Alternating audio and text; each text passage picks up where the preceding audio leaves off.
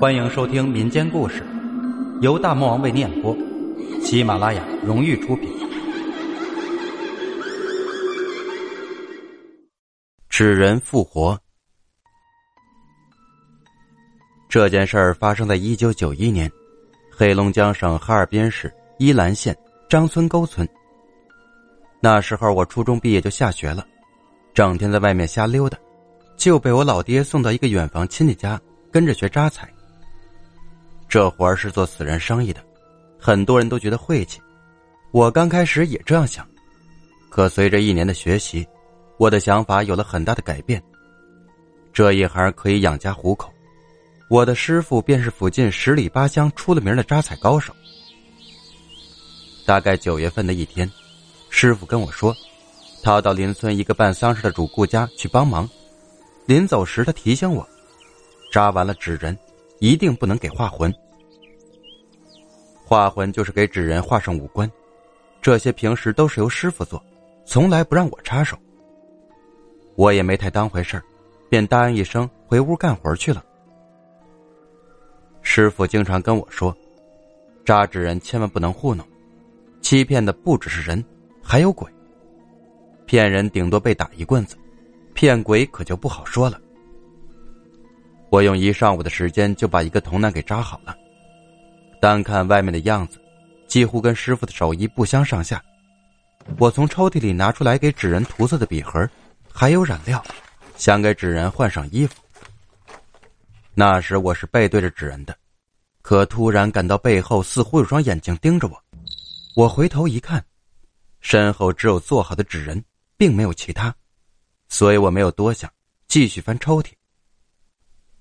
我在抽屉里发现了师傅那套专门给纸人用来画魂的手笔，当时就想着自己什么时候能给纸人画个五官呢？慢慢的，天已经黑了，师傅还没有回来。不用想，那老家伙肯定在主顾家喝酒，又忘了时间。看着自己的杰作，我突然生出给纸人画魂的想法，不过挣扎了很久，最终还是放弃了。到了晚上十点多钟，师傅还是没有回来，而我看着屋里放的几个纸人，心里总觉得他们不够完美。有些事儿就是这样，想法一旦形成了就放不下，总想实现它。我拿起师傅的手笔，开始给纸人画五官。我当时非常小心，如果画花了，辛苦做的纸人就算废了。我战战兢兢的画完了一个，感觉非常好，我的胆子也大了，又画了第二个。唯一让我想不明白的是，师傅的笔盒里有很多种红色，我也分不清，便随便选了一种。画完之后，我看着自己的杰作，发现比师傅的一点都不差。等全都收拾好了，师傅还是没有回来，我便早早的上床睡觉了。也不知睡了多久，我迷迷糊糊听到堂屋里传来走路的声音，我以为家里来人了，赶紧爬了起来。可这时堂屋的声音又突然消失了，我觉得很奇怪，难道是我在做梦？我瞟了一眼放在桌子上的摆钟，时间正好十二点。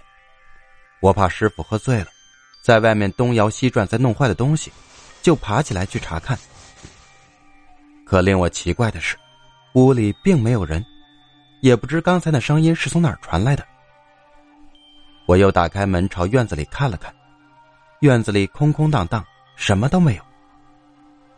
我准备关门回屋睡觉时，突然看到屋里的灯光把一个速度很快的黑影投到我的身上。一个举着木棍的人出现在我的身后，接着我被木棍击中，强大的力量一下把我揍到了院子里。几个踉跄，趴到了地上。我忍着疼痛，勉强撑起身体，回头想看打我的到底是什么人。当我转过身，却彻底吓懵了。站在我面前的正是我今天刚做好的纸人。那纸人再次举起木棍，想杀死我。本集播讲完毕，订阅转发，下集更精彩。